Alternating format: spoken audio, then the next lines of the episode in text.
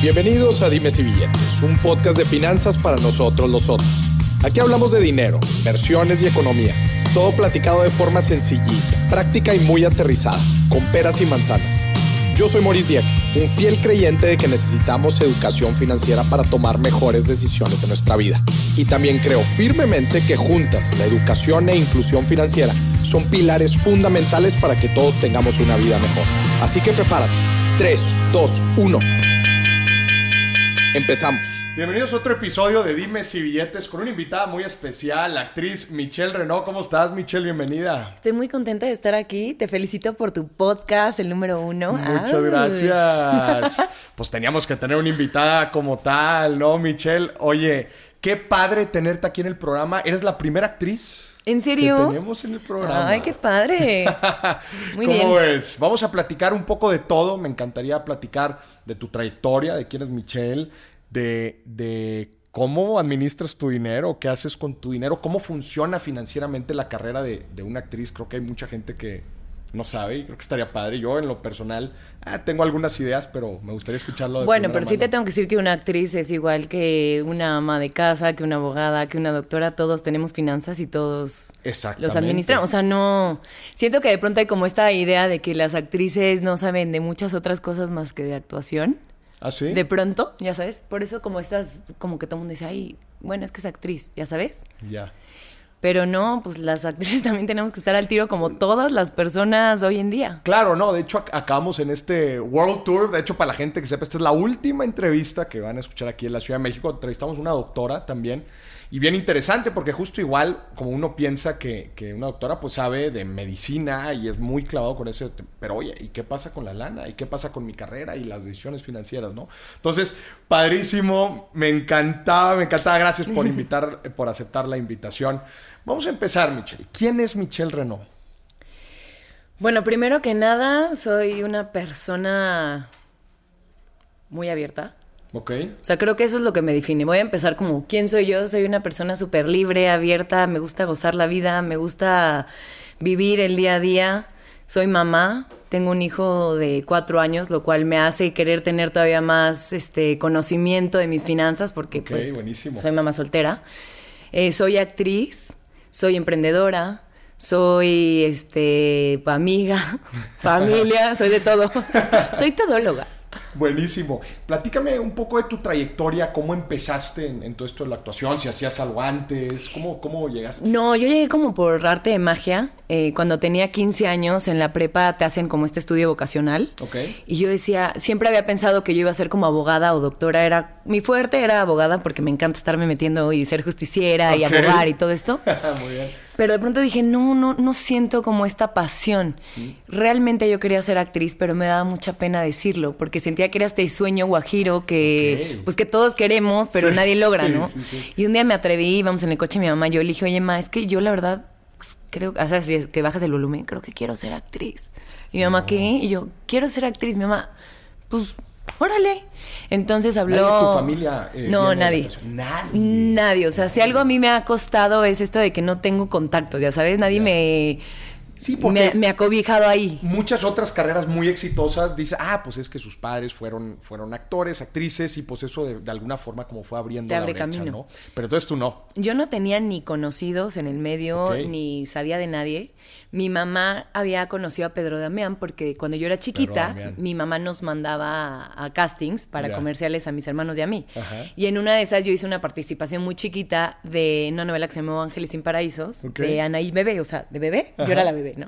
Entonces como que mi mamá dijo, ay, actriz, pues Pedro Damián, 040 habló a Televisa e hizo una cita. Ok. El día siguiente nos dan la cita y entonces pues como que llegamos y Pedro Damián salió como, ay, hola, ¿cómo están? De parte de quién viene, ¿no? ¿Quién Ajá. les recomienda? Y Sí. nosotras así de, pues mi mamá todavía que era muy simpática, así de, pues a mí me recomendó ella y ella le recomendó. Y el otro como que no entendía cómo habíamos logrado entrar. Ok. ¿Sabes? O sea, no había forma. En Televisa es bien difícil que te den citas, es bien difícil que te dejen entrar. Entonces Claro. fue como que ya estamos ahí. Le caímos bien, nos atendió un rato. Mi mamá era muy simpática y como que conversaba mucho. Y entonces Ajá. dijo, Pedro, pues te puedo meter de extra en, en Rebelde. Ajá. Acaba de empezar y pues de extra. Y entonces yo entré de extra y la verdad no me gustó nada. Nada. Nada, porque era estar todo el día esperando casi casi y cuando estamos en escenas, la verdad, en esa época, no sé cómo sea ahora, ya no me ha tocado en otras producciones, pero en esa de pronto podían ser como muy groseros con Muy los groseros, extras, ¿no? Y de pronto era como muy te ninguneaban. Y, y pues yo decía, a ver, yo quiero ser actriz, no quiero que me estén ninguneando. Ya. Entonces dejé de ir y un día me hablaron De, como... de- de la grabación dejaste de ir? No, o sea, no, no dejé mal a nadie. Ya fue como que le dije a la de los extras, oye, a mí ya no me pongas llamado. O sea, prefiero, estoy estudiando a prepa, prefiero. O sea, a mí no me gusta que me estén hablando feo. No, no lo entiendo, ¿sabes? Es Ya. como por. Y, y de ahí me habló este, la de los extras. No, por favor, tienes que venir el lunes, tienes que venir el lunes. Y yo, no, no, no, ya no. Y me dijo, pásame a tu papá. Ya sabes, y habló con mi papá y mi papá me dijo, Mitch, vas y el lunes, no hay problema, tú ve. Y, y justo fue, toda mi vida siempre se ha dado como magia. Ajá. O sea, como que las cosas, o sea, la entrada a la oficina de Pedro fue mágico. Momentos mágicos. Momentos mágicos. En esa llamada la recibió mi papá porque fue la primera vez en toda la vida que mi mamá se ha ido de la casa y mi mamá se fue una semana porque estaba peleada con sus hijos, no con mi papá. Ok. Lo importante que mi mamá no estaba en esa semana es que el que tomó decisiones a mi papá y mi papá le vale gorro el mundo y hacía todo. Entonces, Cuando yo llegué el lunes, estaban buscando quién iba a ser un personaje de la novela. No puede Y ser. pues yo ahí veía que los extras decían, no, hoy nos toca y tal. Y yo decía, no nos van a escoger a nosotros. O sea, ¿por qué están tan emocionados? Y llegó Pedro Damián y me dijo, ¿qué crees? Eres tú. Y le dije, pero a mí no me van a dejar nunca. Pues tu papá ya te dejó. Órale. Entonces, cuando mi mamá regresa a la semana a la casa, yo ya estoy en Televisa, no estoy en... O sea, es Ya. una de las cosas que no hubiera pasado de otra forma. O sea, la vida te va acomodando. Va acomodando los caminos. Y de ahí, pues, empecé a tener mi primer trabajo, empecé a generar dinero, me encantó. O sea, ya tenías un, un rol dentro de Rebelde. Ya tenía un rol, ya me pagaban por anda, este, ya tenía llamados todos los días. Y para mí fue bien importante porque tenía 15 años y empezaba yo a tener mi propio dinero. Yo no había trabajado antes, o sea, de chiquita ya sabes que vendía dulces en la escuela y la verdad también me iba bien. Ya sabes, que llevan su loncherita y están vendiendo. A mí me iba muy bien. Y aquí pues empecé a tener como esta, no puedo decir independencia económica, pero sí el empezar a valorar lo que es el dinero. Entonces yo de pronto le prestaba dinero a mis hermanos, ya, podía yo hasta prestarle a mis papás, o sea, ya me empezaba a dar como esta... Pues bueno, me abría tengo este mundo financiero. Claro. Y a en- los 15 años. A los 15 años. Y entonces dije, ya empecé a ahorrar y dije, me quiero ir a vivir sola. Mm. Entonces llegué a los 17 y dije, me quiero ir a vivir sola. Y mi mamá me dijo, estás como operada. O sea, no seas ridícula. No. Y le dije, pues en un año me voy. Cumplí los 18. Viste la noticia, no, la, no, no, no era pregunta, era No, no era pregunta, era yo siempre desde los 11 años fantaseaba con vivir sola. ¿Por qué? No sé, pero mi mamá hasta ese día, cuando a los 18 que me fui, que mi mamá lloraba así, estás bien chiquita. No era de que ni estaba peleado con ellos ni nada, era de que yo quería ser independiente. Claro. Y como ya tenía yo este trabajo de Televisa, pues pensaba que ya era independiente, que claro que no, o sea, Claro. no ganaba nada bien. Eh, Pregunta, eh, sí. como extra, o sea, ¿ganas bien como extra? El primer rol que tuviste. No, o sea, el primer rol, pues sí, sí, para que yo que no ganaba nada, por Sí, supuesto que era, 15, claro que está 14 bien. años. Y sobre todo porque yo no pagaba renta, no pagaba comidas, Claro. no pagaba nada. Entonces, Claro, pues sí, si era estoy teniendo mi dinerito, está perfecto. Y, y empecé a ahorrar. Yo no tenía esta como idea de qué son las finanzas porque en la escuela nunca me lo enseñaron. Claro. Entonces, obviamente, mi trabajo, mi dinero de rebelde duró muy poco cuando me independicé y tenía que pagar cosas. Porque este otro rol al que pasas, ahí sí, pues me imagino que ya, o sea, ya es un rol fijo, ya. Pues sí, pero no. O sea, sí ganaba un poco más, pero en realidad, pues al que se duerme, pues le pagan como cuando estás dormido. Ya sabes, y yo no creas que fui a negociar ni nada. Fue Ya. como, ah, lo que me quieran dar. Ya. Ay, lo hago gratis, casi, casi, te Pues da vas, igual. vas desarrollando tu carrera, ¿no? Claro, vas empezando, Vas ¿no? Estás, empezando. estás viendo de qué se Claro. trata.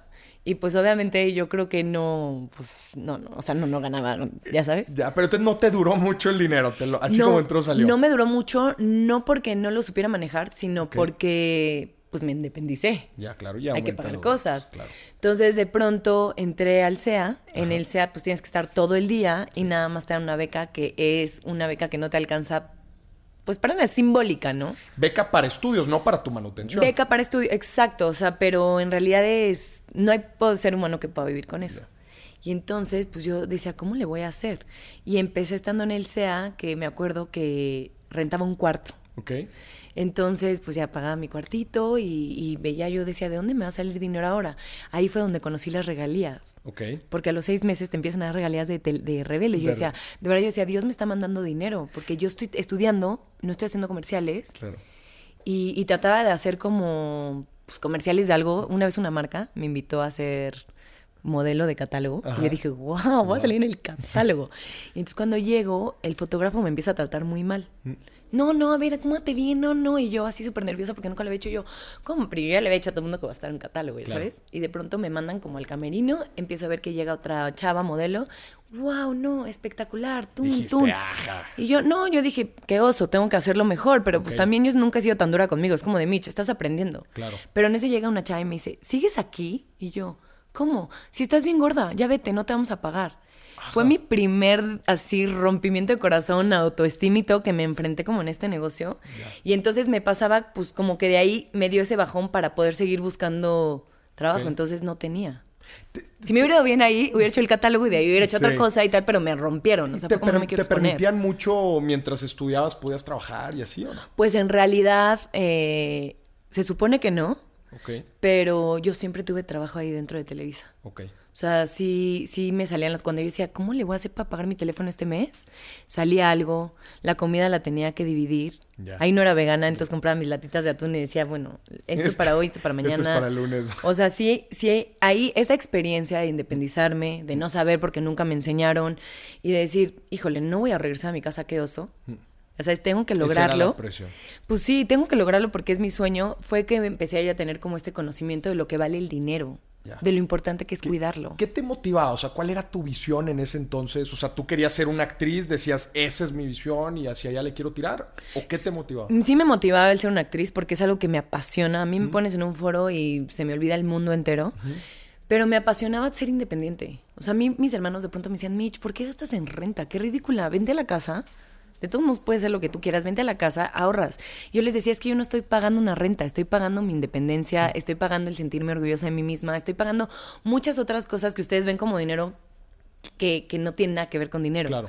Entonces, pues yo me sentí orgullosa de cada mes decir, híjole, otro mes lo logré. Lo logré. Otro mes más. reto otro personal mes. también. Te andabas probando a ti mismo. Me estaba probando a mí misma. Creo que de eso se trata la vida. Yo creo que lo que yo he aprendido en este tiempo es que el que no arriesga no gana. Entonces, no te puedes esperar a que te lleguen las cosas para hacerlas. Búscalas. Claro. O sea, si te avientas, pasa. ¿Y qué, qué- qué hacías con este miedo financiero? O sea, es- eso es algo que, que detiene a muchísima gente decir, ay, pues es que no me voy a lanzar a ser actriz porque no sé de dónde voy a ganar dinero y no veo claro por dónde. Digo, a ver, hoy en día las redes sociales, la neta es que permiten, dan muchísimas facilidades. Me imagino que en ese entonces cuando empezaste, pues no, no había No tanto de eso, ¿no? Pero, ¿cómo enfrentabas este reto financiero? Porque, a ver, Tú, tú también fuiste muy consciente financieramente desde temprano. O sea, ¿a qué me refiero con, con- consciente financieramente? Que empezabas a ganar dinero, ent- entendías, ah, bueno, pues el trabajo, el dinero, pero conforme fue avanzando, como, ¿cómo peleabas con este miedo financiero? Si es que lo tenías o era más grande la motivación. ¿Sabes qué? Creo que algo que me ha ayudado siempre es que soy Virgo y las Virgos somos muy analíticas. ¿Ok? Entonces siempre analizo las cosas, siempre veo qué conviene más, qué no, o sea, hablando en todo sentido de vida. Y primero que nada, valía más la experiencia de estar sobreviviendo al miedo a no lograrlo. ¿Me entiendes? Me pesaba más. Algo que desde chiquita tengo es que si crees que puedes, como que no puedes, en los dos casos tienes razón. Claro. Y yo creía que mi vida era mágica. Y yo creía que yo hacía magia. Pero entonces eres lanzada, o sea, para, a ver, yo conozco, que podría decir que la mayoría de la gente le pesa más eh, el, el miedo que el decir, ay, pues me estoy arriesgando, qué cool. Sí, yo siento que a mí el miedo nunca me ha limitado. De hecho, a mi hijo siempre le digo, a ver, el miedo existe para romperse, para vencerlo, solo con precaución. O sea, si sientes miedo es porque ahí es, ahí quédate. O sea, si te da miedo aventarte eso, supéralo, aviéntate, pero con precaución. El miedo nada más es para que tú te pongas alerta y veas todo y, y lo midas. No es para que te... Si, si el miedo te frenó y ya no lo hiciste, entonces, pues, ¿qué valor tienes tú sobre el miedo? ¿Alguna vez no te ha jalado esta fórmula? No, nunca, porque te digo que yo creo en la magia. Entonces yo siempre les decía, por ejemplo, a mí cada mes era el, ¿cómo voy a pagar en ese entonces mi Nextel? Que era carísimo, o sea, hoy pagamos mucho menos de lo que se pagaba Sí, ahí. sí, sí. Y, pero, pero era una ridiculez. Y yo Claro. tenía tres amigos y mis papás con los que hablaba. Claro. Y yo decía, ay, no. Y yo siempre decía, bueno, pues si no tengo que tener Nextel, pues ya. Y me salía un pago de regalías, o me salía esto, o me salía tal cual, nada más pagarlo de acá. Y, y yo le contaba, tengo a mi mejor amiga que siempre ha estado como en todos estos, yo le decía, magia, Dani, pasó esto. Ya sabes, llegó. Me dieron, me encontré, luego me encontraba dinero tirado en el piso porque ¿Cómo como me movía. ser? Te juro por Dios, cuando me salí de mi casa cuando tenía coche no tenía nadie, mis papás dieron el, o sea, mi mamá lloró mucho, me dejaron de hablar, o sea, sí fue un rollo fuerte. A ver, quiero que definas magia para ti. ¿Qué es magia? Aterrízalo así para que cualquier persona lo pueda entender. Esto es magia, que voy, como no tenía coche, no tenía nada. A mí nunca me enseñaron a usar el transporte público mis papás. Ajá. Tuve que aprender yo sola, entonces me subía a camiones, al metro y a todo esto. Y pues en el metro son recorridos largos. Y cuando yo empezaba a decir, híjole, voy a necesitar dinero de dónde, la magia es que me encontré un billete de 100 pesos tirados en el metro. ¿Es suerte? ¿Magia es suerte? Pues magia, yo siento que la magia nos puede pasar a todos, solo no, no todos estamos abiertos para verla.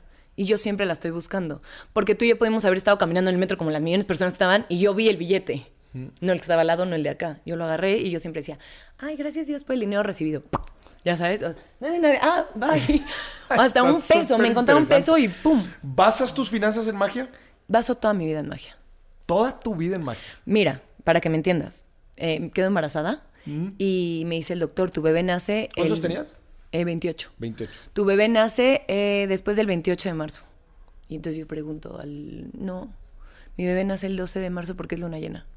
Y el doctor me dice, no, tu bebé no nace, tu bebé... Y yo, sí. Entonces yo le dije al papá, a ver, calma, el bebé nace el 12 de marzo porque yo soy la mamá, yo lo decido. Y además nace en casa. Entonces durante todo el embarazo yo le había dicho al doctor, tú no vas a ser mi ginecólogo. O sea, me vas a acompañar en este proceso, pero no lo vas a tener tú porque yo lo voy a tener en casa y lo va a sacar él. Y el papá así como, ¿cómo que lo voy a sacar yo, ya sabes? Y, y entonces yo me quería ir a tener a los Estados Unidos y el papá me decía, como falta hasta el 28, o sea, sí, no seas terca, ya, te estoy, ya vas a ser en casa. Y yo, es que te lo juro, yo lo sé. Y mi bebé, parto natural en casa, fue el 12 de marzo, luna llena, y el papá lo sacó. El ginecólogo, cuando llegué con mi bebé, así de, mira, sí, o sea, porque el ginecólogo todo el tiempo me asustaba, de tienes placenta previa, no puedes. Todas las contras que cualquier embarazada puede tener, lo querían inyectar. Y yo siempre decía, no, mi bebé viene bien, yo confío en mí, confío en la magia. Y nació así, o sea, a ese nivel de ahí. Que la gente pues decía, arriesgaste a tu bebé así. No, es que sí, todos, todos tenemos esta capacidad de tener magia. Y las finanzas son pura magia. Ay, me cuesta. La gente seguramente que me esté escuchando me cuesta. Me parte el alma. No, no te creas. No, Así no me me parte el alma, pero me cuesta. No, es, es que sinceramente me cuesta muchísimo. Porque yo, yo peleo muchísimo contra eso y le digo a la gente. "There- quiero que te pongas en mi lugar. No, somos diferentes, favor". claro. O sea, yo, yo soy súper analítico, igual que tú, súper estructurado no por nada, este, hago lo que hago. Y a mí me cuesta muchísimo el dejar las cosas a la magia, que en este caso yo interpreto que tú le llamas como a la suerte. No. ¿No es la No. suerte? No, no, no. Yo no digo, quiero un vaso de agua y me espero a que, a que la magia me lo traiga. No, no te esperas. No. Entonces, ¿qué haces? Para mí la magia es ver las oportunidades que la vida te presenta. Es lo que te decía. Pero, el ver, poder eh, observar que hay un billete tirado y agarrarlo. Pero eso de los hijos no, no es como que estabas, no estabas buscando la oportunidad, sucedió. El billete tirado Pero sucedió. Exacto, todo sucede, pero ¿quién lo está buscando? Sí, Que sí, tú estés ahorita, que tú estés aquí ahorita teniendo este posicionamiento, que seas uno en Spotify, es mágico, pero tú lo trabajaste.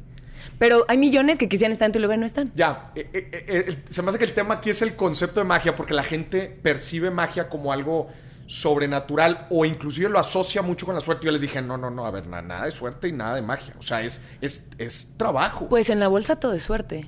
Tú metes tu dinero y como puedes haber hecho todas tus estadísticas de que se va a ir para arriba y mañana voy a estar arriba, te dan un bajón y no estabas arriba, ¿eh? Y pierdes todo tu dinero. Es sumamente debatible el hecho, pues bueno, que, que en el corto plazo es, puedo que, puede que esté de acuerdo contigo. En el largo plazo, en el desarrollo de la economía, en el desarrollo poblacional de los países, pues tampoco te, po- tampoco te decir que, su- que, que suerte. A ver, ¿tú crees que para el dueño de GameStop no fue magia lo que le pasó? No, eso es una combinación de liquidez en el mercado, suma especulación, tecnología involucrada. Es una suma de factores. Magia nunca. Totalmente. Esa suma de factores para mí es magia, que se dé la oportunidad. Por eso te digo- Es más, mira, la suerte para mí no es no le llega a cualquiera, le llega al que está con los ojos abiertos de ver la oportunidad. Me encanta, ¿Sí me ent- es como me la encanta. suma de talento con oportunidad.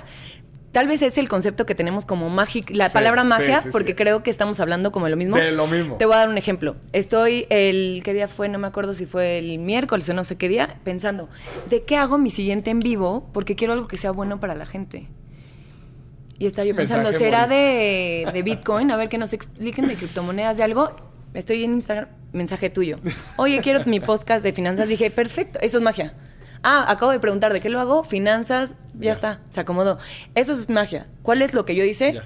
Preguntar primero qué es lo que quiero, abrirme a ti, porque tal vez ni siquiera abro tu mensaje, ¿sabes? Pero yo siempre estoy abierta a todo. O sea, yo me leí un libro que se llama Sincrodestinos de Deepak Chopra, que dice, siempre estamos pidiendo cosas, pero cuando la vida nos los quiere dar, cerramos nuestras puertas. Ejemplo, quiero un novio. Ay, besito, mándame un novio. Y llega tu mejor amiga, vámonos a Acapulco. Y dice, ay, no, qué flojera, no, no puedo.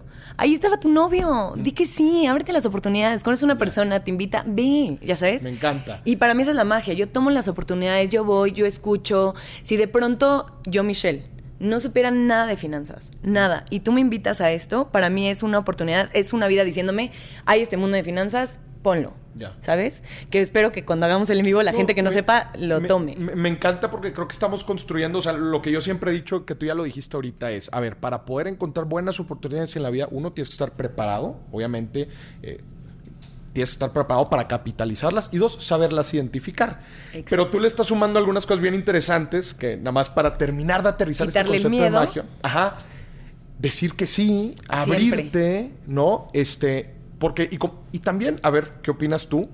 Me encantaría agregar el concepto de la paciencia y de saber entender el tiempo. La paciencia es la virtud más grande que puede tener ¿Estás de cualquier ser humano. ¿Estás de acuerdo? Completito. Y también, no voy a entrar en eso ahorita, pero también creo que tenemos maneras de, de manipular el tiempo si lo entendemos. A Pero no, ver. en- en el No, se lo eso. No, pero es, mira, como en la bolsa. O sea, si yo lo meto a corto plazo, lo más probable es que pueda yo perder mucho. Pero si lo meto a largo plazo y tengo sabiendo, ok, lo voy a dejar ahí 10 años, este dinero no lo voy a usar en 10 años, probablemente el rendimiento sea mucho más grande. ¿Sabes? Porque sabes utilizar el tiempo a tu favor. ¿Por qué? Pues porque tienes el conocimiento. Pero ¿por qué crece a largo plazo? Porque al final del día, cuando tú tienes la ventaja, por ejemplo, hablando de este ejemplo que te acabo de dar, si yo tengo este capital para ponerlo a 10 años sabiendo que no lo voy a utilizar, es como si ese dinero ya no existiera. Cualquier ganancia que tenga de eso, en 10 años, va a ser una ganancia muy grande a lo que yo estaba parada acá. ¿Sí me explico? Sí, pero ¿por qué Por se- eso yo creo que en la bolsa la gente... Luego hay mucha gente que se mete a la bolsa y se hace una adicción. Te encanta. Yo sueño con que mi sueño sería hacer una película de Wall Street. Ya sabes, yo soy la Leonardo DiCaprio, Sí. y, sí, me encanta y he querido tomar cursos de bolsa y todo porque es algo que me encanta. La vida no me ha dado todavía ese chance porque siempre que me voy a inscribir algo, tengo novela y ya sabes que los tiempos no dan, pero es en algún momento. Pero sí creo que la gente cuando se apasiona y empieza a poner todo de más y empieza a poner y apostar lo que sí necesita es cuando comete el error. Pero si tú sabes, a ver, aquí tengo cubierta mi casa, aquí tengo cubierta mi, y esto, y esto me sobra, y dalo por perdido. O sea, primero que nada, ya, despídete, chao, que te vaya bien, y juégalo con todo. Me, me encanta lo que dices. Hay unas palabras ahí que no me gustan, específicamente cuando dices apuéstale y juégatela. Para mí es un juego, ¿Sí? 100%. ¿El dinero es un juego? 100%. ¿Por qué? Creo que el error más grande que tiene el dinero es que las personas le han dado un valor distinto. Que una persona se atreva a hacerle daño a otra persona por dinero es que esa persona no conoce el valor del dinero, o sea, no lo entiende. Yo te diría que conoce el valor del dinero, quizás le ha dado un valor eh, equivocado. Entonces no conoce el valor de la vida, porque la vida no se trata del Es- dinero. estoy de acuerdo. Porque una persona sin dinero, de verdad, en la calle sin dinero, puede ser infinitamente veces más feliz que tú y que yo juntos. De acuerdo. Y yo sí soy de la idea de que venimos a buscar nuestra felicidad. O sea, yo no vengo a ser la más millonaria. Si mi felicidad está en ser la más millonaria y llego ahí, qué padre, ¿sabes? Pero hay que saber que la vida no se trata de eso. O sea, la vida se trata de los momentos que estás viviendo, la vida se trata de... O sea, yo creo que el dinero, el valor que tiene el dinero son las experiencias que te puede dar. Claro. Eh, el bienestar, la estabilidad y las experiencias que te puede dar. Exacto. Le dirías a una persona, madre soltera de tres hijas, que tiene poco patrimonio y que me manda a mí, Moris, un mensaje por Instagram y me dice, Moris, me acaban de decir que meta todo mi dinero a Bitcoin porque lo voy a duplicar. ¿Le dirías que es un juego el dinero? Bueno, Gabo está aquí presente y llevo yo diciéndole cuánto tiempo. Por favor, compra Bitcoin, mete 100 pesos, empieza a meterle, Gabo, confía en mí, en 10 años me vas a amar. Pero no lo metas todo. ¿Sabes? No te ahorques, no te ahorques. Siempre todo lo que en todo lo que sea estadísticas, suertes o que no conozcas, o sea, tal vez tú que te dedicas, yo no soy financiera, o sea, claro, yo soy actriz. Para mí sí es un juego el dinero que tengo que invertir. Sí lo tengo que tomar como un... Porque si mañana pierdo todo, no me voy a poner a la depresión total porque se cayó la bolsa. No, Claro. o sea, no. Bueno, pues lo perdí. Mi- mi- Claro. Lo que vivo lo saco de otro lado. ¿Me Claro. explico? Tal vez que tú vives de las finanzas y eso, pues sí, entra y juégale. Pero las personas como yo que no sabemos, sí tenemos que cuidar nuestros ingresos, porque sí es, o sea, para mí también cuidar mi bienestar es, ok, ya guardé lo de mi renta, ¿sabes? No voy a tener este estrés. Lo que sobra lo veo si hoy me quiero ir con mis amigas o no sé. Algo que también creo que la gente tiene que cambiar, por favor, se lo suplico. A ver. Es que nos han engañado muchísimo A ver. con el valor de las cosas. Ok. Entonces, las marcas, por ejemplo. ¿Mm? Espero que las marcas no me odien, pero las marcas que de pronto tienen un valor altísimo, cuando la calidad del producto es igual, un poquito mayor, no vale la pena. Ok. A lo que voy, hay muchas mujeres, por ejemplo, que les entra dinero. Porque muchas veces cuando lo conoces desde chiquita y tus papás te lo dan y todo, no tienes el valor de ganártelo. ¿Sí me explico? Hay, hay que siempre conocer el valor de ganarse el dinero. Yo sí creo que todos tienen que empezar de cero. ¿Cómo le enseñas a tu hijo el valor de traba- del trabajo? Yo siempre le enseño el valor del trabajo diciéndole, mamá, ahorita se va a ir a trabajar, esto que tú tienes me costó, yo se ha ido conmigo y le hago, hoy eres asistente y quiere jugar, le digo, no, mi amor, ahorita, y tiene tres años, ¿eh? Ahorita no es de jugar. Y entonces me dice, es que me estoy aburriendo, bebé, a ver, hay un camarógrafo, hay un tal, ve a preguntarle a cada persona qué hace. Para que te entretengas. Y así me dura las cinco horas, porque aparte es un niño muy despierto. Y después ya le pago. Y le digo, mira, con esto te puedes ir a comprar algo y lo, lo demás en tu Ok, alcancía. qué chido. Un día me dice mi hijo, lo- hace como un año, mami, ya quiero trabajar. Y yo, ¿para qué, mi amor? Ahorita tú no necesitas trabajar. Sí, para comprarte cosas. Y le digo, pero a mí no me tienes que comprar cosas nunca, mamá, jamás. Es a ti. Mm. Yo te quiero comprar. Y yo con mi dinero voy a hacer lo que yo quiera. Y yo, perfecto, ya sabes. Pero sí le he metido esto, como que yo con mi hijo es como mi experimento, donde le estoy tratando de meter todas las cosas que a mis 32 años ya aprendí, que mis papás nunca me enseñaron. Finanzas, amor propio, arriesgarte, el valor de la familia. Bueno, el valor de la familia obviamente me lo enseñaron en mi casa, pero el, el que se tiene que trabajar, el que de pronto tener una relación puede haber conflictos, cómo superarlos, todo eso se lo empiezo ya como que yo digo, este niño, ¿Quién te enseñó de finanzas a ti? Yo sola. Mira, mi primer encuentro fue con Pequeño Cerdo Capitalista, para que me entiendas. Y, y la vida, porque al final del día, cuando estás viviendo sola, cuando no tienes el apoyo de nadie y cuando tienes que pagar una renta y cuando entonces ya no alcanza y cuando empiezas a tener el valor del dinero, el valor del tiempo que genera tener ese dinero. Claro. ¿no? Entonces, el valor del ahorro. Y de ahí, eh, películas también como la que te digo, Wall Street, así yo veía a Leonardo DiCaprio y decía, Vaya wow, mis ejemplo". dos pasiones, ya sabes. Quiero y me encantaría. Y de pronto empezó Bitcoin, por ejemplo, yo fui de las primeras en comprar. Para mí ahorita es así como, yo compré ¿Hace sin creer. Yo compré hace cuatro años. ¿Por o qué sea, compraste Bitcoin? porque me habló una- un primo y me dijo, mira estas monedas. Y yo también le dije, no creo para nada en eso. Me metí a investigar criptomonedas y como que dije, el futuro está avanzando. Mm. Quién sabe qué sea. ¿Cuánto dinero tengo que ahorita no voy a usar? Y lo metí. Y hoy digo, gracias Michelle del pasado, te amo. ¿Sabes? O sea, gracias. Por eso le digo a todo el mundo, por favor, confíen en mí, porque al final del día sí tenemos, o sea, yo creo, ¿eh? Tírenme a loca, yo creo que todos tenemos que apoyar Bitcoin y todos tenemos que apoyar las criptomonedas. Porque sí no es justo que los bancos tengan esa fuerza con nosotros, financieramente hablando, los gobiernos, hay que quitarle ese peso. Y hay que saber que, que no es justo que te puedan robar el dinero. Con los blockchains y con todas las cadenas estás mucho más seguro. Y al final del día, pues creo que hacia allá va. O sea, en Venezuela ya hay cajeros automáticos de Bitcoin. Entonces creo que es un muy buen momento para meterle dinero ahí, pero también es un buen momento para que como sociedad digamos, estamos hartos de que se nos controle financieramente. Estoy harta de que tenga yo que darte mi dinero a ti, banco, pagarte al mes, pagarte, y si le quiero transferir, pagar una cuota. O sea, ¿por qué me estás...? Es un robo. Digo, creo que eh, Bitcoin, la forma de poder ap- apoy- apoyar a las criptomonedas, digo, son diferentes. Este, yo la cautela que, que le doy a la gente es, por ejemplo, existen pues, los inviernos y los veranos de las criptomonedas. Definitivamente ahorita estamos en un verano, como en el 2017, cuando tú entraste. ¿Qué, son, ¿Qué sucede en los veranos? Pues es normalmente cuando los precios empiezan a subir, empieza a pasar esto en donde pues, mucha gente empieza a ganar dinero, entonces le empieza a decir a otros, otros, otros. Si tú me preguntas a mí, yo creo que ahorita está... Estamos en un verano y del verano viene el invierno. ¿Qué, qué quiere decir? Que el precio, yo creo que... en- Va a bajar. Va a bajar, ¿no? Entonces, eh, ¿cuál es el problema muchas ¿Pero te veces? de arriesgarías a sacarlo ahorita? A ver, una cosa es, es, invertir para especular, que de hecho ni siquiera es inversión, es más bien especulación o apuesta. Yo, yo entré hace algunos años también, no le he metido más lana, esa es mi lana de riesgo. En, pero los inversionistas eso es lo que tienen que entender, que en un portafolio de inversión existen las inversiones de bajo riesgo, que primordialmente son las cosas que necesitas, tu ahorro de emergencia debe estar ahí, tus inversiones de mediano riesgo, que quizás a un mediano plazo, y después tienes tus inversiones de alto riesgo. Pero eso es lo que la gente tiene que entender, porque hay veces, como tú dices, las emociones y el tiempo juegan en nuestro, a, nuestro en contra. Y eso viene en todo en la vida. configurado en el ser humano. En todo en la vida. Entonces, a, a, mí no me gustan mucho los veranos de criptos, te voy a ser sincero, porque cuando ya todos están hablando de cripto, muchas veces it's too late. ¿Y a qué me refiero con es muy tarde?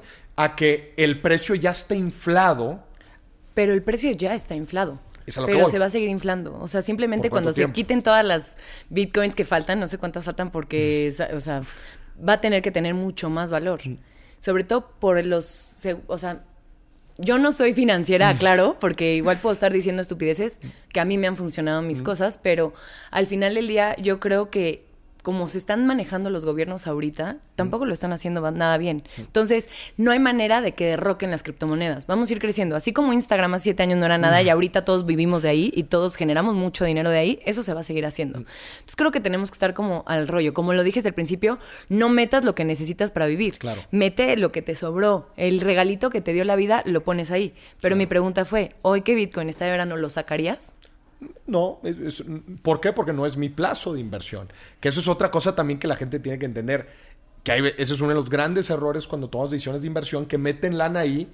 Y la sacan cuando... No, que dicen, híjola, es que no me acordé que esa lana yo la necesitaba en seis meses. Compa, no sé dónde está el precio en seis meses. ¿Me explico? Mira, te voy a decir algo que para mí es magia. Compro Bitcoin. Hace tres años sube, sube muchísimo. Y yo digo, lo tengo que sacar. Lo voy a sacar. Y no puedo porque se me no sé qué cambié de teléfono y hace el iPhone que lo cambias. Y entonces el Authenticator ese que en ese momento se necesitaba perdí las contraseñas y no lo podía hablé a Bitsos hizo un relajo y yo soy así de que ya ahorita no tengo tiempo de lidiar con esto bye. Y lo olvidé. ¿Y, lo olvidé lo olvidé pasó la vida y hoy digo gracias Dios que no lo sacaste que no lo saqué pero yo sí lo quería sacar pero entendí las señales de la vida. Eso para mí es magia. Está súper interesante tus señales, Michelle. Digo, la neta, eh, o sea, digo, son, como dices, son definitivamente perfiles. Volvamos ahorita un poquito a tu trayectoria y ahorita ah, seguimos hablando de tus finanzas. Entonces, a ver, sigues en el SEA, este, pues em, empieza a salir adelante, te administras, ¿qué viene? Sigo en el SEA, empiezo a hacer telenovelas, eh, me empieza a ir bien, bien en el sentido de que cada año tenía una telenovela con un personaje secundario, con lo que fuera, pero como que iba yo generando pues más nombre, me iba conociendo la gente. En ese momento, ya hablando más como de mí, iba yo trabajando mucho mi seguridad, porque yo tenía mucha inseguridad en Televisa. Ok. O sea, ¿Qué onda con el ambiente ahí? Mira, yo he conocido a las personas más hermosas del mundo ahí. Pues es gente súper sensible, o sea, somos así, nos metemos en nuestras emociones. Hay de todo, hay absolutamente de todo. Afortunadamente a mí siempre me ha tocado coincidir con gente padrísima, en proyectos padrísimos. He escuchado historias que de pronto digo, ¿qué? No, no creo, pero pues, no, no juzgo, no sé. Pero yo en mi, en mi momento sí fue, era fuerte porque, por ejemplo, yo me arreglaba para un casting en mi casa. Y decía, ay, qué guapa me veo, me dejé perfecta. Te lo juro, entraba a Televisa, así como por arte de magia, me sentía horrible. Veía todas preciosas, altísimas y decía, es que no, ¿cómo voy a competir contra eso? ¿Cómo? ¿Sabes? O sea, son tan espectaculares todas que ¿cómo? Entonces, empecé a trabajar eso, mis papeles secundarios que de pronto era como, como que empezaba yo a conocer a la gente, empezaba yo a ver, me empecé a trabajar la seguridad en mí misma, cosa que me llevó a tener mi primer protagónico. Yo, por ejemplo, tuve mi primer protagónico porque en una, una novela antes eh, me vistieron de novia y mi personaje nada más era un sueño, ¿ok? Pero ese mismo día se grabó la boda de Ariadne Díaz y de Ron, que eran pareja ahí en el Vendaval, ¿no? Y yo dije, es mi momento, ya sabes, y agarré a Ron y le dije, Ron, acompáñame. Y fui con Mapat, que era la productora, y le dije, Mapat, aquí está tu, tu pareja protagónica de la siguiente novela, venos. Ve qué bonitos nos vemos, ya sabes, hay una foto de Ron y yo de casados, que ni al caso ni éramos ni nuestros personajes, nada, pero yo era como que, eso es lo que yo hago, como que busco las oportunidades. Okay. Un personaje que, que hicieron casting, Y de pronto yo le conocí al productor y le dije, por favor, hazme casting. Me dijo, Mitch, no hay personaje para ti, no hay perfil, no hay nada. Y yo dije, no, no, no, a ver, por lo menos quiero que me hagan el casting para que me conozcan las personas que están en el Sí, casting. eso. Y entonces me dice, bueno, pues ve, pero no hay nada. Y yo no importa. Entonces empecé a hacer el casting así, hago con toda la emoción. Y baja, era un productor asociado, entonces baja la productora que era Mapat. Este, y entonces me dice, Mapat, oye, padrísimo tu casting, pero no nos no sirve, gracias, bye. Yo dije, no manches, o sea, si, si esto es actuación, ¿cómo un perfil me va a definir? O sea, pues Sí. el perfil se cambia. Claro, claro. Entonces, y moví todo para que me prestaran una peluca, me hicieran, me caractericé como que era. Y había el único personaje que sobraba, era Connie Chamorro, que era cajera de súper. Ok. Entonces conseguí la cita, que le pedí a la gente del SEA que me diera una cita con Mapat, que es dificilísimo todo, la magia se dio, Se dio. todo perfecto. Y entonces llego yo con Mapat en Connie Chamorro y cuando entra Mapat se me queda viendo porque nada me había visto una vez, o sea, no me conoce, no sabe que nadie, nadie conocía a Michelle Renaud, ¿no? Y entonces me dice, ¿quién eres? Y le digo, soy Connie Chamorro, no sé qué. Le empieza a decir el personaje, es que seguro se le hago conocida porque en el súper, ay, no, el otro día fue Sebastián Rulli, no sé qué. y la- o sea, ella como que entre que se estaba divirtiendo y se estaba estresando, Ajá. de que no entendía qué onda, hasta que me dijo, ¿quién carajos eres? Y yo, soy Michelle Renaud. Ya sabes, ¿sabes? La que no tiene el perfil.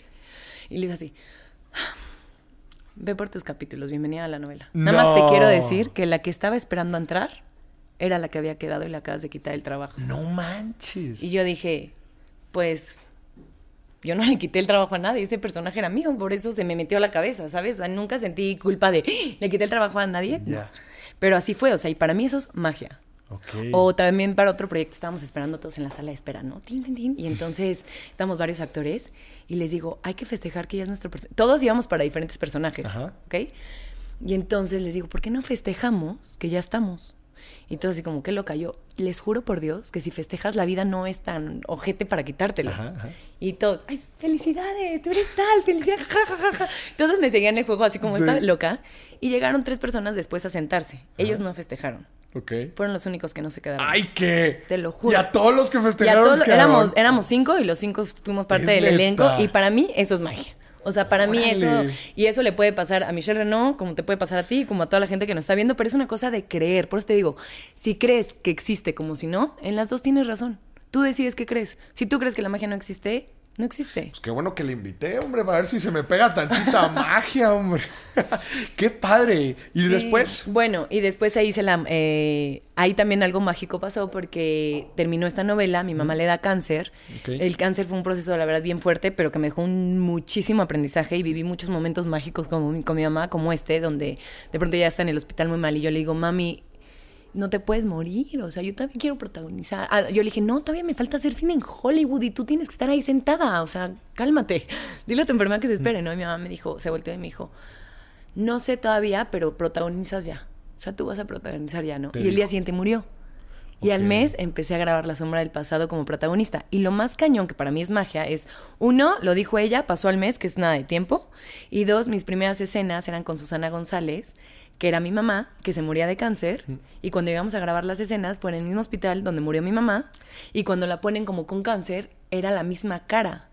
¿Sí me entiendes? Son muy parecidas. Por algo la escogieron de mi mamá, porque se parece a mí, mi mamá se parece, o sea, ¿sabes? ¿Qué onda? Y para mí fue súper mágico porque cuando murió mi mamá como que no me cayó el 20 y no lo pude llorar. O sea, yo en el velorio de mi mamá todo el mundo me decía, ¿de qué te ríes? Y yo, "Puta, de que tuve la mejor mamá. O sea, ve la foto, soy su hija, qué orgullo, ya sabes. O sea, como que festejaba. Y en esta escena con Susana, pobre mujer, la besé, la besé en la boca, le eché moco, o sea, porque no la podía soltar del dolor que me da, pero porque la vida me puso como, ok, aquí sácalo. Aquí sácalo. Y para mí esas coincidencias son magia. Todos vivimos coincidencias en nuestra vida. Claro. Yo les pongo el título de magia.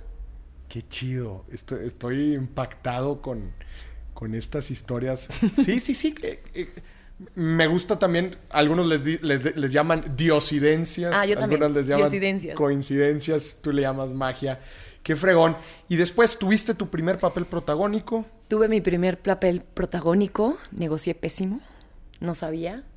¿Se aprovecharon? Sí. Sí, o sea, mira, X, ni quiero hablar del tema, pero sí de pronto cuando saben que tienes necesidades, porque yo acababa de perder todo el dinero por mi mamá, por el cáncer, y o sea, como que habían muchas cosas ahí donde era como de. ¿es esto o no hay nada? Ya. Porque saben que tienes todas las de perder. Claro, y también lo, lo que yo digo cuando, es, cuando son tus primeras cosas y sabes que, que son cosas estratégicas en tu vida Hay profesional, las tienes que hacer. Lo mismo cuando un negocio dices, oye, te va a tocar regalar mucho al principio, te, te va a tocar ofrecer de más, perdón, eh, eh, dar de más y quizás no te paguen tanto. Sabes cuáles son estos momentos estratégicos que te van a poner adelante, ¿no? Mira, los tengo, o sea, yo lo veo igual que tú, igual y no me engancho. Creo que algo que yo he trabajado mucho en la vida es quitar el apego a todo. Si pasa, qué bueno, si no pasa, qué bueno. Yo quiero que pase, pero no pasa, no, hay- no importa. Algo mejor llega, no, así, ¿no? Y, por ejemplo, ahorita hice una serie que se llama La Reina Soy Yo y entonces muchas veces no había camper. Ok. Y eso yo en Televisa nunca lo he visto, no pasa, era raro, pero yo estaba muy emocionada porque amo mi trabajo. O sea, a mí me pones ahí a actuar, te lo juro que hasta se me Fluyes. olvidaba que tenía un hijo. Se oye horrible, pero a mí es magia, se me olvida todo. Ya. Y soy una mamá muy presente, ¿eh? Nada más que no, no crean, mi bebé es lo máximo. Eh, por lo menos en Instagram eso parece. No, en la loco no, súper presente, pero es como esos momentos donde es mágico porque te desconectas de que Michelle existe. Es, es el momento. Pero entonces estábamos grabando y de pronto era como, cámbiate. Y yo era, hay que hacerlo rápido, ya saben. Y me podía yo cambiar enfrente de todos, no siendo exhibicionista de, no, sino de, a ver, aquí tapen y tal. Y todos eran como, los camarógrafos me dicen, Mitch, porque exige tu camper. No, pa- para esto, cualquier otra actriz lo para. Yo les decía, estoy haciendo mi eh, uso de piso, ya sabes, estoy tragando basura ahorita para cuando esté en Hollywood. Es lo que ¿Quieres me estar en toca. Hollywood? Me encantaría. Tenía mi sueño superpuesto, lo sigo teniendo. Lo iba a adelantar, pero me ganó Marcelo. Y ya con hijo, ahorita sí prefiero su bienestar a arriesgarme por mi sueño por este momento. Si quiero, me encantaría. Pues es la meta más grande. Pero yo siempre es como que les digo, no, no, no, ahorita no importa, vámonos, porque al final del día estoy haciendo mis, pagando mis cuotas para cuando esté acá o para llegar acá. ¿Estás esperando que la magia te lleve a Hollywood? Sí, que me ayude, ¿sabes qué? A resolver el camino. Mi problema no es que quiera que mañana me hablen y me digas, ya tienes este proyecto, ¿no? Como por arte de magia, para nada. Quiero que se resuelvan las cosas eh, con mi hijo, con el papá de mi hijo, para que todo vaya como fluyendo. Y creo que cuando eres paciente, Claro. Empiezas a ver, yo ahorita ya veo cómo se van acomodando como las piezas para muchas cosas que quería hacer, pero también sé, de- sé decir, no es el momento. Ya. ¿sabes? O sea, sé tener como esta precaución. Creo que por eso me ha ido muy bien, ¿no? Porque sí, sí soy muy intensa y soy así de, quiero esto y mañana lo hago, pero para algunas cosas sé tener también esta estrategia de, ahorita no conviene. cómo es llegar. mejor- de cómo llegar, ajá, y de tener como esta paciencia de saber observar, de entonces, siempre lo digo a las personas, a ver, si tú quieres ser tenista, rodéate de tenistas. Claro. Porque no vas a ser tenista juntándote con puro golfero, o ya sabes, o empedándote con tus amigos. Claro. Entonces, hay que ir como, como entrelazando, como aprendiendo. Siempre creo que es muy importante que de lo que tú quieras hacer, empieza a buscar quiénes son mejores que tú y pégateles. Y pégateles. ¿Sabes? Apréndeles. ¿Qué te falta profesionalmente hacer en México? Me encantaría hacer cine cuando me han dado como la oportunidad. ¿Ya has hecho cine antes? No he hecho cine. ¿No has hecho cine? Es mi sueño, o sea, yo entré a ser actriz porque me- yo veía el cine y yo decía, algún día va, va a montar chido, mi ¿no? familia y yo aquí viéndome, ya sabes. Claro. No se ha dado, y te voy a decir una cosa, como que yo tenía este como, ¿por qué? ¿Por qué? Y, y generalmente cuando yo quedaba en algo, yo quedaba en cosas bien padres que no puedo hacer porque por contrato ya estaba firmada en otra cosa o porque hasta, Ya. o sea, en proyectos que yo digo, Dios mío, o sea, yo tenía que haber estado ahí y, y sí quedé y no lo pude hacer, ni modo, la vida sabe, la vida sabe, la vida sabe. Y un día iba yo en la bicicleta, porque hago bicicleta de montaña, y cuando ya estás súper cansado, que ya no puedes más, tu cerebro, para que el cuerpo pueda aguantar, te manda a Júpiter a pensar cosas, ¿no? A tener epifanías. Y una de mis epifanías era esto del cine. Y entendí en ese momento que la vida es tan perfecta que a mí no me han soltado para el cine, porque tal vez no, o sea, porque no estoy preparada todavía. Ok. ¿Sabes? Y de pronto hay veces que hay muchas actrices que han tenido su primera oportunidad y ha sido su última. Sí. Muchas. Y, y no quisiera que a mí me pasaran. Y entonces fue como que la vida me dijo, te, se te está dando, o sea, se te está diciendo que funcionas porque estás quedando, no se ha hecho porque te falta prepararte muchas cosas. Y hoy, que ya pasó tiempo de esto que te estoy contando, digo, no sabía esto, no sabía esto, hoy, hoy sí lo sé. Ya. Entonces me encantaría, claro que me encantaría hacer cine, si es mi sueño. Este, también me encantaría hacer mi curso de la bolsa, ya sabes. Va también a haber un tiempo, que lo debí de haber aprovechado en la pandemia, pero no pasó. Pero bueno, y de ahí pues he seguido trabajando. También tengo, te voy a platicar algo que tengo bien padre que, que se llama Todo Bien. Todo bien. Todo Bien es un marketing social Ok. que tengo con mi mejor amiga y con Sol, que también las tres somos amigas. Y todo salió porque decíamos, a ver, en la vida hay muchas noticias negativas. Ok. ¿no? Entonces, pero también hay muchas positivas, pero el ser humano como que lo negativo siempre le, le llama más la Como atención. que alerta, ¿no? Sí, Te exactamente. alerta. Entonces dijimos, no, ¿por qué no? Abrimos como un Instagram que se llama Todo Bien con Bechica, donde les estemos bombardeando de cosas padres que pasan.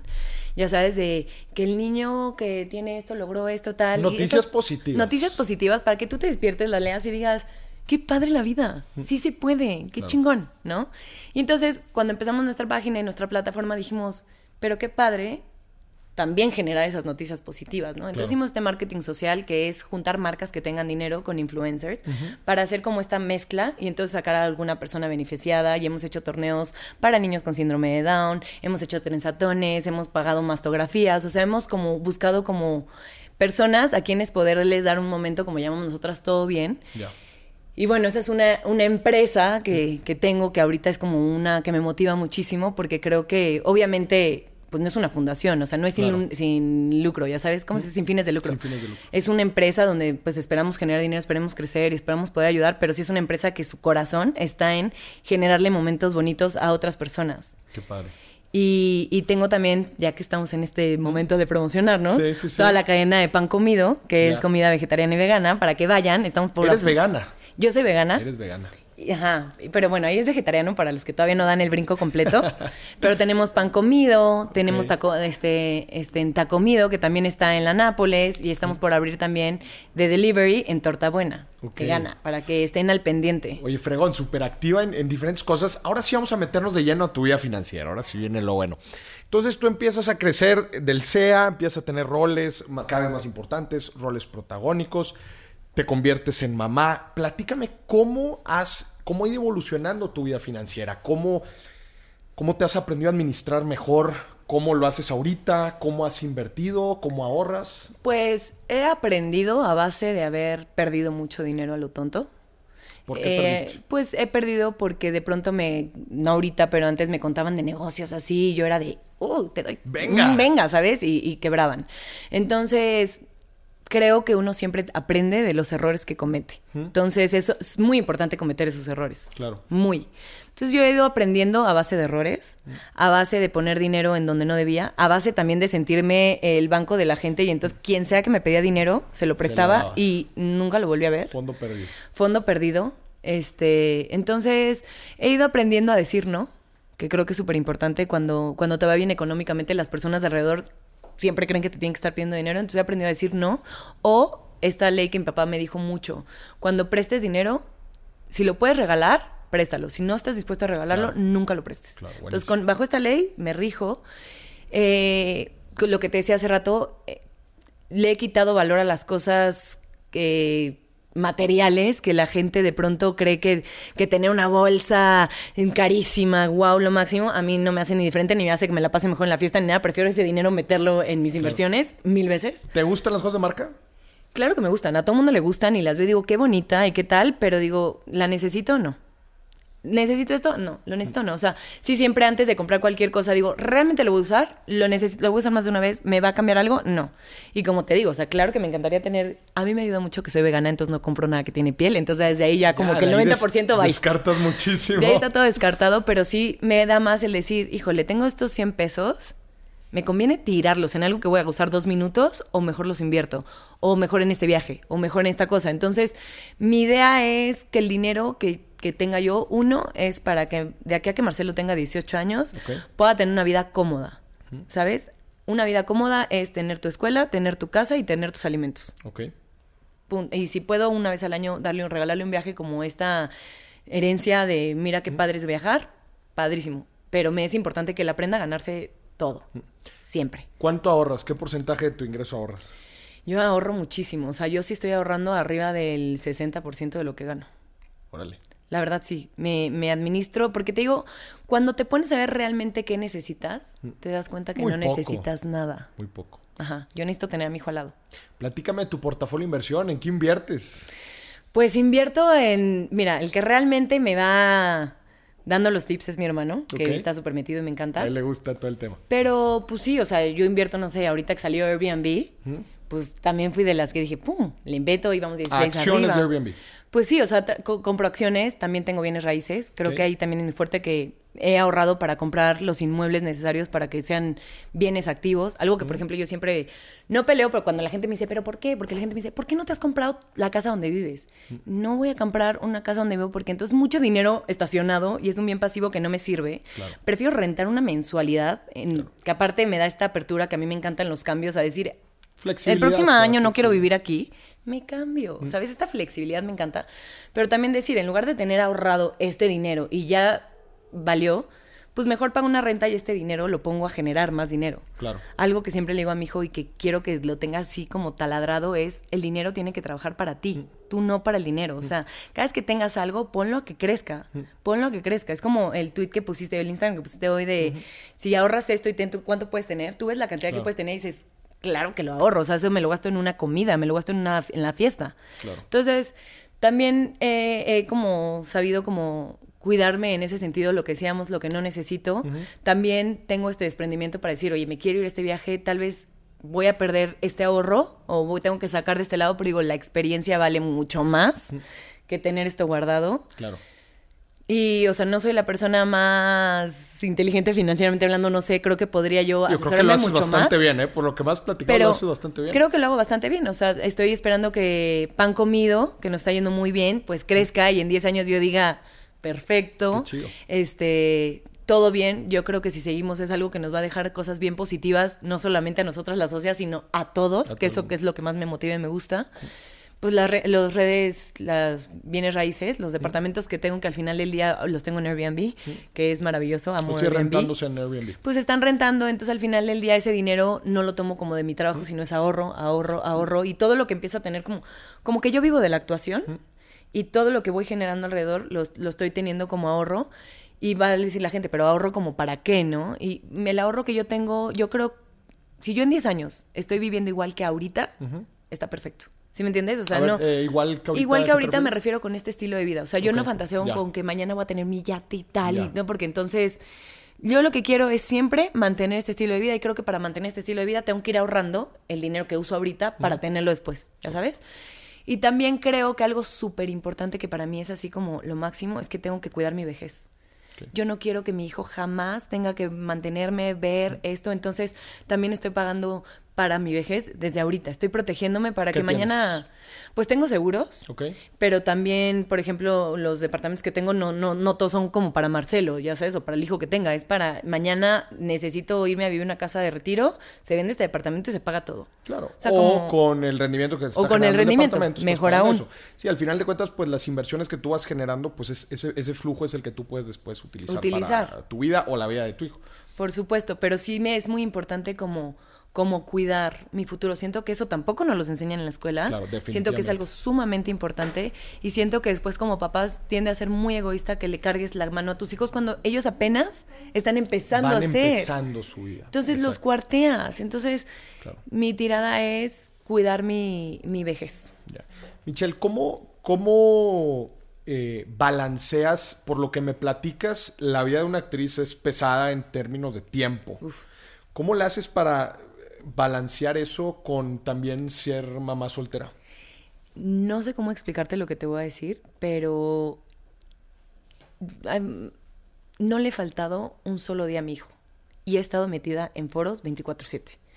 Entonces, al principio, cuando era chiquito, primero yo dije, el primer año es lactancia, no voy a trabajar. Obviamente a los tres meses que el niño se duerme cada tres horas, yo estaba así de, no, o sea, Dios, me equivoqué, ponme a trabajar ya. Entonces empecé a trabajar con él lactando y era, lo, iba a mis llamados todo el tiempo. Marcelo tiene muy definidos sus horarios, siempre se duerme a las 7, entonces ya era a las 7, ya se va a casa, pero todo el día estaba conmigo. Entonces es un niño muy fácil porque es un niño que entra a un foro desde que es chiquito. O sea, todavía no se sentaba él solo y era 5, 4, 3, 2 y Marcelo no hacía ni un ruido. A ustedes les consta, ¿verdad? No, o sea, es un niño que, que- que sabe cómo se funciona el trabajo de mamá y lo respeta. Entonces eso me da mucha facilidad. Eh, estoy, le doy mucho tiempo de calidad Hablo mucho con él. En las noches, si trabajé todo el día, todo el día estuve recibiendo audios de él, de qué está haciendo, cómo no. Yo también le estoy platicando. O sea, todo el día nos vamos pimponeando nuestro día, gracias a Dios a la tecnología. En las noches que llego a dormirlo, Marcelo siempre es, mami, cuéntame tu día. Y le cuento, te lo juro, cosas que la gente si me escuchara diría, está loca, un niño ni entiende. Yo creo que él me entiende todo, yo creo que él aprende todo lo que le cuento y también él me cuenta a mí su día de pe a pa. Entonces, siento que hacemos esta retroalimentación muy buena y al final del día yo estoy cumpliendo con mi trabajo y estoy cumpliendo como mamá y también tengo muy metido y siempre se lo digo a todas las mamás el que tú cumplas contigo todo lo que tú haces es un ejemplo para tu hijo. Y yo quiero que mi hijo sea trabajador, yo quiero que mi hijo haga ejercicio, yo quiero que mi hijo tenga su tiempo con sus amigos y quiero que mi hijo tenga su tiempo para él. Y además que tenga su familia. ¿Cómo puede lograr estas cinco cosas tan importantes? Viendo las que yo las hago. Que tú las logres. ¿Sabes? Porque si yo le digo, quiero que traba quiero que hagas ejercicio, pero estoy como mamá aquí todo el día sin hacer nada, pues lo que le estoy enseñando es a no hacer nada. Entonces, yo siempre les digo a las mamás, si tu hijo es tu prioridad para todas pero no te abandones a ti. Tú como mujer, porque tú como mujer eres el ejemplo de lo que va a ser tu hijo. Tú como papá eres el ejemplo de lo que va a ser tu hijo. Entonces no te pierdas oportunidades porque, híjole, es que, ¿qué va a decir? No, es que no he estado con mi hijo. Bueno, llegas y le platicas a tu hijo, ¿sabes? Y ahí ya nutriste, ya, ya todo lo que tú estás haciendo vuelve, es parte de la nutrición de tu hijo. Y como yo lo veo así, entonces así equilibro, cuando puedo se van las tardes, eh, a mi trabajo, o sea, sí, sí mi hijo y yo somos como muy presentes todo el tiempo definitivamente en redes sociales se ve. Si te diría tu hijo que quiere ser actor de grande, ¿qué le dirías? Que lo que él quiera hacer, lo voy a apoyar siempre. Sí. Lo que él quiera. Si me diga lo que sea, siempre lo voy a apoyar. O sea, creo que en esta vida todos venimos a explorar lo que se nos dé la gana. Simplemente nos de pronto nos como sociedad nos empezamos a poner prejuicios, nos empezamos a poner etiquetas y cosas que tu felicidad no es necesariamente la misma que la mía, ¿sabes? Y yo siempre creo que, que hagas lo que a ti te guste. Así la sociedad diga, eso está mal, mientras no le hagas daño a nadie. Claro. Entonces yo como mamá, lo que Marcelo quiere, si mañana Marcelo me dice, yo me quiero a vivir una isla y no vivir de nada, adelante. O sea, vienes a vivir. O sea, es que no venimos a, no venimos a trabajar, casarnos. O sea, venimos a vivir. A disfrutar. A disfrutar. ¿Qué, ¿Te arrepientes de algo? No, no me arrepiento de nada. De nada. No.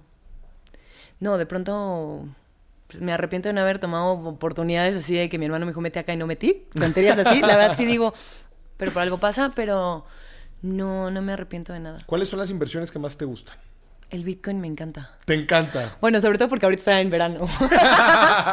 y bueno, a todos nos gusta el verano. me encanta. Me encanta tener todo bien. Esa es una inversión que para mí es de las más bonitas. Creo que porque es como mi responsabilidad social, ¿no? Y me están dando.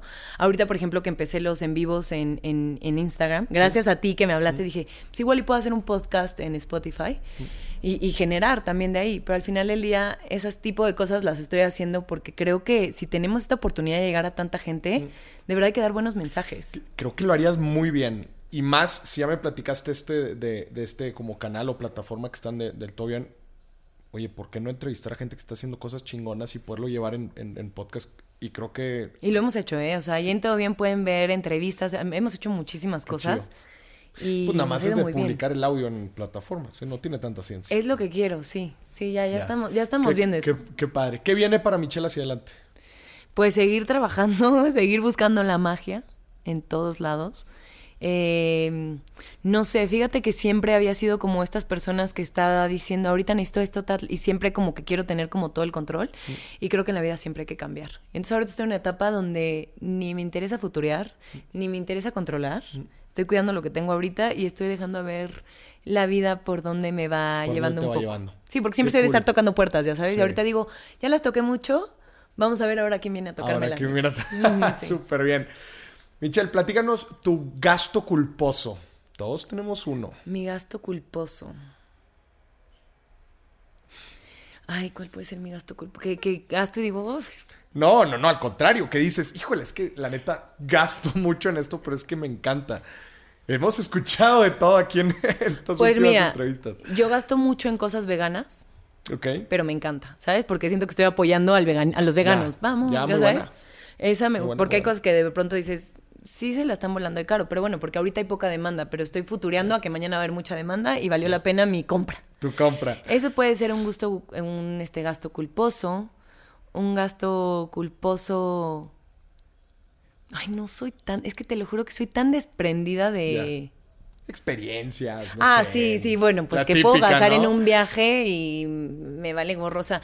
Algo que de pronto si quiero ir a algún lado y, todas las personas con las que quiero ir es de, ay, no, es que ahorita no pueden ir. yo los invito, ya sabes, pero quiero que vayamos. Y entonces sí, de pronto he invitado a viajes que tal vez ya no debería porque de pronto la gente es como, ah, bueno, rato Ah, bueno, dile que no y te a invitar. ya sabes.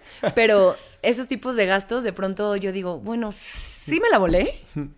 pero qué bien la pasamos. Pero qué bien la pasamos. Ya sabes, pero que, pero valió la pena porque yo quería estar con estas personas aquí, ¿sabes? Y sí, a veces, pues no, no todo mundo tiene tus mismas ganas de estar ahí, pero entonces yo creo que esos podrían ser como mis gastos culposos. Culposos. Por último, Michelle, platícame cómo inviertes en ti. Yo invierto mucho tiempo en mí. Yo invierto tiempo leyendo. ¿O te refieres económicamente? No, no, no. O sea, digo, muchas veces para invertir nosotros mismos necesitamos Bueno, pues tengo que comprar mis libros, ya sabes que cuestan, entonces me encanta estar leyendo. ¿Qué lees? Pues leo mucho como de... Leo novelas, pero en realidad leo más cosas que me nutran como emocionalmente. Ok. Mucho, mucho. O sea, como que siempre estoy como buscando esta espiritualidad, esta... para encontrar más magia. Más magia. Este, invierto tiempo en ejercicio o en lo que necesito, en lo que tenga yo que pagar, en mis proteínas, en mis cosas invierto también en el dermatólogo, en, cosas de cuidado, porque creo que al final del día, pues esto, entre más lo cuide, más me va a durar mi trabajo. Claro. Invierto. Pues, ay, qué, qué pena. Debería de decir esto, esto, esto. No, no, no, digo, creo que. ¿En qué invierto, Gabo? O sea, tú estás conmigo 24-7. invierto, invierte? Invierto en pasármela bien, o sea, de verdad que cuando tengo la oportunidad de hacer fiestas con gente que amo y ahí se invierto y no me importa para que la pasemos increíble. Qué cool. Por último, Michelle, a esa cámara que te va a apuntar a ti directamente, quiero... Imagínate que la gente que nos está escuchando ahorita ha batallado en encontrar esa magia. Imagínate. Te escucha ahorita como tú platicas la magia, platicas estos eventos, estas situaciones y dice, qué fregón. Oye, qué chido. Pero ¿sabes qué? Yo llevo varios años no la tratando de encontrar la magia y simplemente no la encuentro. Me encantaría que les dieras un mensaje directamente a esa cámara. Primero que nada, creo que lo más importante es abrirse al cambio. Y el cambio es, desde hoy voy a cambiar mi mentalidad. Me abro al cambio, me abro a soltar quién era yo ayer o quién soy hoy para mañana ser otra persona. Porque muchas veces estamos tan casados con las ideas que nos hemos dado de no encuentro, no tengo, yo no, ¿por qué tal? Que esas son las mismas ideas que generan el futuro que tenemos. Hay esta frase que dice que el futuro es la creación, el futuro es la suma de las pequeñas acciones, incluso las que son insignificantes en nuestra vida que hacemos todos los días.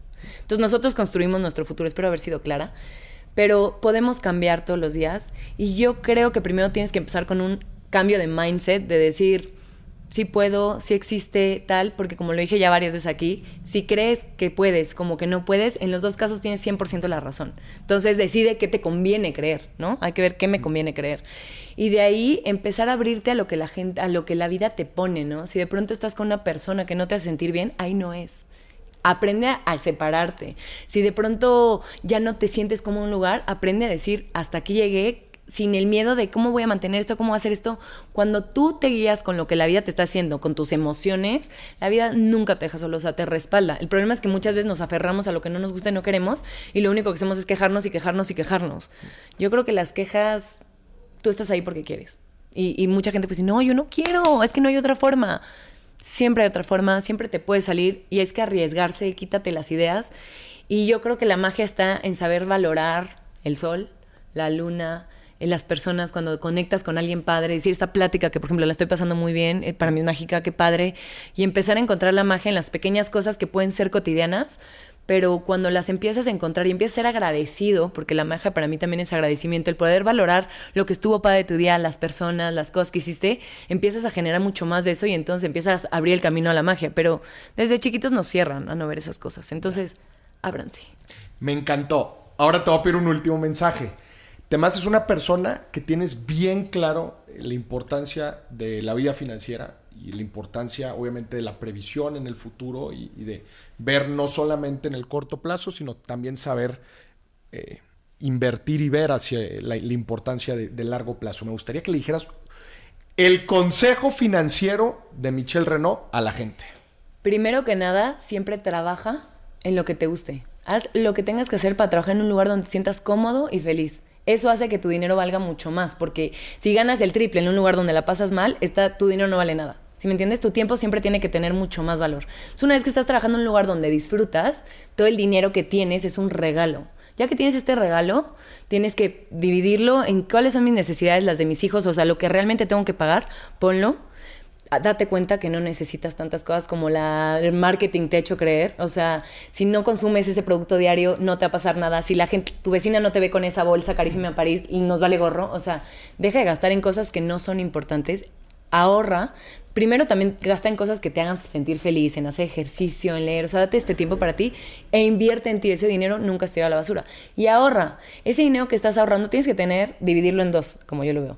Lo divides en tu ahorro, que lo vas a poner en un lugar seguro, en un, a largo plazo, en una cartera que no tengas, este, que no tengas, ¿cómo se dice? Pues riesgo, que riesgo, no riesgo. riesgo. Que no haya riesgo, lo pones ahí y lo ahorras y lo ahorras. Y la otra parte de esa mitad, la juegas la juegas porque aunque hayan estrategias, hayan cosas, nosotros no somos financieros y no sabemos, pero arriesgate a, a, en meterte en un negocio, arriesgate en las bitcoins, arriesgate en la bolsa, muévelo, muévelo, ponlo en, en algo de riesgo.